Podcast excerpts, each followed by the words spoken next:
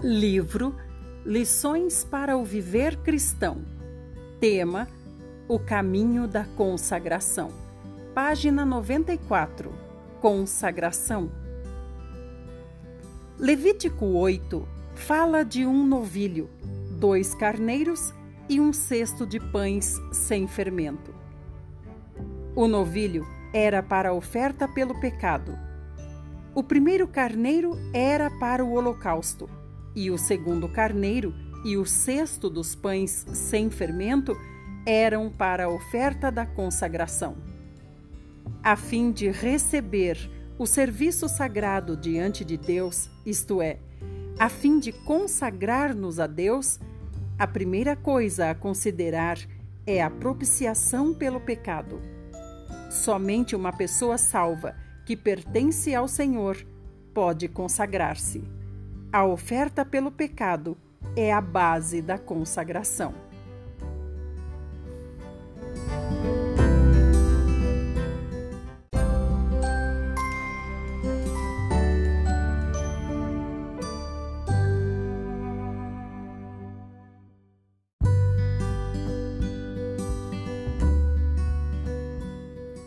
Livro Fundamentos do Lar Cristão você pode ser mais feliz em família.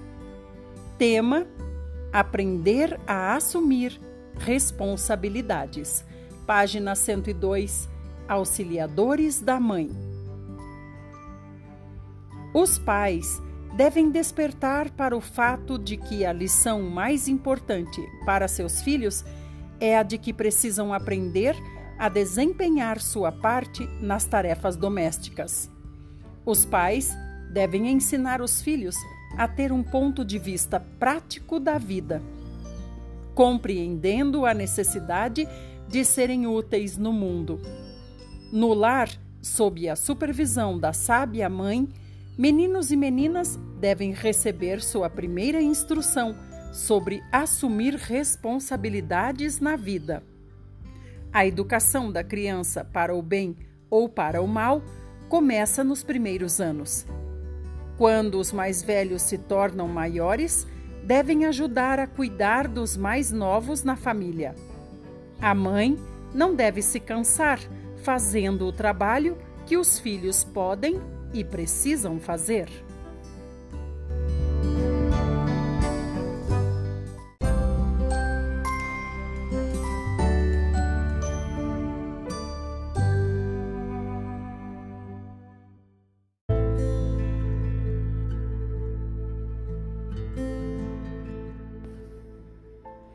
Livro Vida e Ensinos A Trajetória de uma Mulher de Visão. Tema: O valor de sua obra. Página 183. Provado pela palavra. Depois de 70 anos de trabalho ativo em muitos países, escrevendo e pregando, a senhora White adormeceu em Jesus, pacificamente em seu lar próximo de Santa Helena, Califórnia, em 16 de julho de 1915. Foi sepultada ao lado de seu esposo no cemitério de Oak Hill, em Battle Creek, Michigan, em 24 de julho.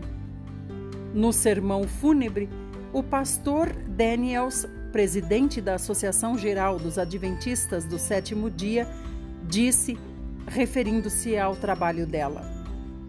Talvez não tenhamos sabedoria suficiente para definir que parte da obra da Senhora White foi de maior valor para o mundo.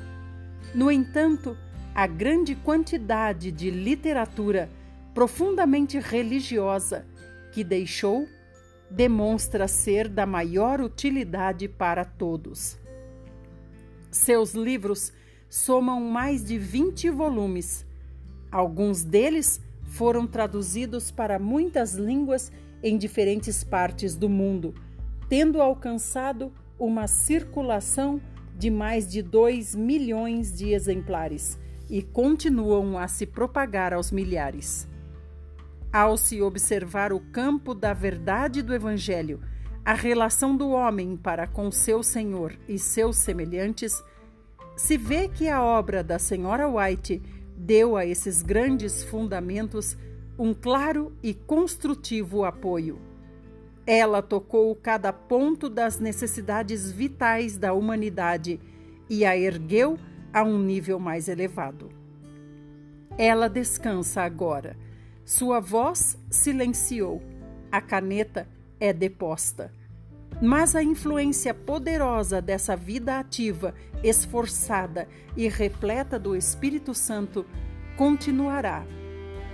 Sua vida, ligada às coisas externas, cumpriu-se em Deus. A mensagem proclamada e a obra feita deixaram um monumento que nunca desmoronará nem perecerá. Os muitos volumes que deixou, em que trata de cada aspecto da vida humana e insiste em cada reforma necessária para o melhoramento da sociedade, representada na família, cidade, estado e nação, continuarão a moldar a opinião pública e o caráter individual. Suas mensagens serão mais apreciadas do que foram no passado. A causa a que dedicou a vida e que foi tão moldada e prosperou tanto por essa mesma vida, avançará com vigor e rapidez crescentes ao longo dos anos. Nós, que estamos ligados a essa causa, não precisamos alimentar receio algum, a não ser o de deixarmos de cumprir nossa parte tão fielmente como devemos. Meu irmão e minha irmã, aqui nós concluímos o livro Vida e Ensinos A Trajetória de uma Mulher de Visão. Que sirva de modelo para nós, para que deixemos de murmurar e façamos a nossa parte, como concluiu esse livro.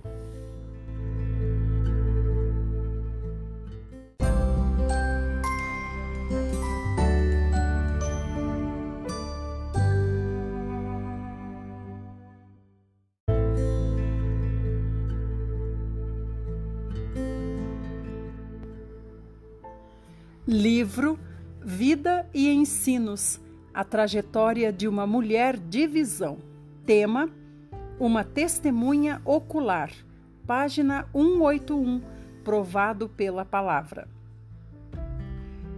O pastor Uriah Smith, que durante a vida se relacionou com a senhora White e o esposo dela, deu o seguinte testemunho com relação ao dom especial que ela possuía. Todos os testes a que se podem submeter essas manifestações demonstram que elas são genuínas. As comprovações, tanto internas como externas, são conclusivas. Estão de acordo com a palavra de Deus e consigo mesmas. Manifestam-se quando o Espírito de Deus está presente de maneira especial a não ser que as pessoas mais aptas para julgar estejam completamente enganadas. Elas passam tranquilidade e dignidade e impressionam todos os que as observam. Exatamente o contrário daquilo que é falso e fanático. O fruto dessas manifestações demonstra que a fonte da qual elas procedem é contrária ao mal elas visam a mais pura moralidade, condenam todo mau hábito e exortam a prática de toda virtude. Apontam os obstáculos perigosos que devemos ultrapassar para chegar ao reino. Revelam as ciladas de Satanás. Previnem-nos contra suas armadilhas.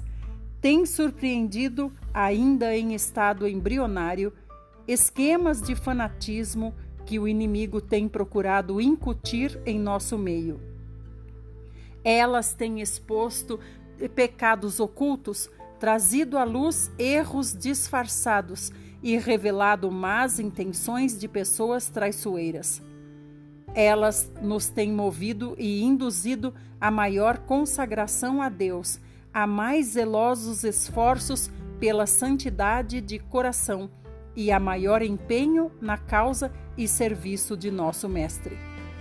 Conduzem-nos a Cristo, como a Bíblia apresentam Jesus como a única esperança e único Salvador da humanidade. Descrevem de forma detalhada sua vida santa e exemplo piedoso, e com apelos irresistíveis nos exortam a seguir seus passos. Conduzem-nos à Bíblia, apresentam este livro como a palavra de Deus, inspirada e inalterada exortam-nos a tomar a palavra como nossa conselheira e norma de fé e prática. E com firmeza solicitam-nos que estudemos suas páginas de forma pausada e atenciosa e nos familiarizemos com seus ensinos, pois ela nos avaliará no último dia. Elas têm confortado e consolado muitos corações tem fortalecido o frágil, animado o fraco, reerguido o desanimado. Da confusão tem trazido a ordem, endireitado os lugares tortos e lançando luz sobre o que era obscuro. Pessoa alguma que esteja isenta de preconceitos poderá ler seus comoventes apelos para uma moralidade pura e elevada, sua exaltação de Deus e do Salvador sua denúncia de todo o mal e suas exortações a tudo que é santo e de boa fama, sem ser compelida a dizer: essas palavras não são de um endemoniado. João 10, 21